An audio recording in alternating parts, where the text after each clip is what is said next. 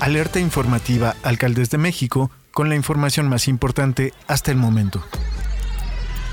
En los primeros siete meses del año, un total de 50.400.000 turistas se hospedaron en cuartos de hotel, de los cuales 36.900.000 fueron nacionales y los 13.500 millones restantes son extranjeros. Así dio a conocer este domingo la Secretaría de Turismo. De acuerdo con la dependencia, en las ciudades se reportó la llegada de 27.100.000 turistas, mientras que los destinos de playa recibieron a 23.300.000 visitantes nacionales y extranjeros. La Sectur refirió que de enero a julio del 2023, en ocupación hotelera por centros turísticos destacan con los mayores niveles de ocupación Acumal con el 85.1%, Playa Car con el 84.1%, Cabo San Lucas con el 81.2%, Nuevo Nayarit con el 78.4%, Cancún con el 76.4% y Puerto Vallarta con el 76.3%. La dependencia acotó que el número de cuartos disponibles promedio alcanzó un nivel de 434.020 unidades, lo que representa 2.9% más respecto a los primeros siete meses del año pasado.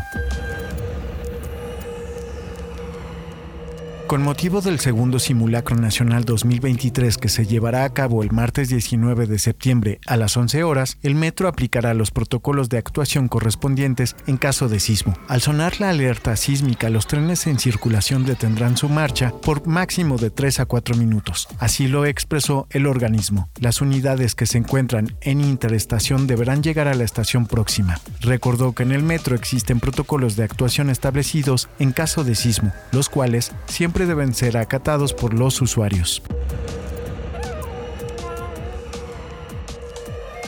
Alfonso Durazo Montaño, gobernador de Sonora, anticipó que aun cuando no se han registrado reacciones de los grupos de la delincuencia organizada por la extradición de Ovidio Guzmán, líder del grupo criminal de Los Chapitos, las corporaciones de seguridad de todos los niveles de gobierno se mantienen atentas con operativos en toda la entidad ante cualquier eventualidad. Por su ubicación geográfica, el estado de Sonora, que colinda con Sinaloa y la frontera con Arizona, Estados Unidos, mantiene actividad de este grupo delincuencial en el extremo sur como Cajeme, Guaymas, Hermosillo y San Luis Río Colorado, donde se disputan la plaza para el trasiego de material ilícito hacia los Estados Unidos.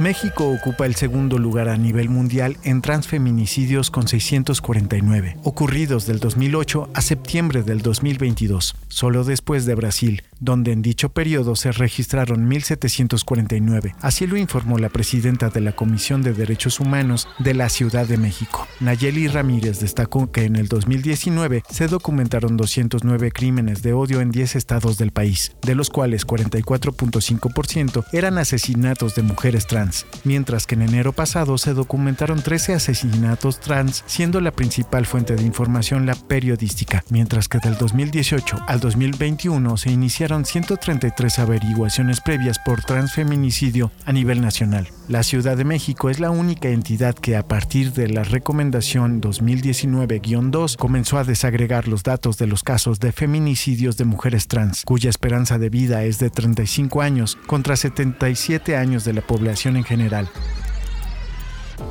Esto es todo por el momento, seguiremos informando.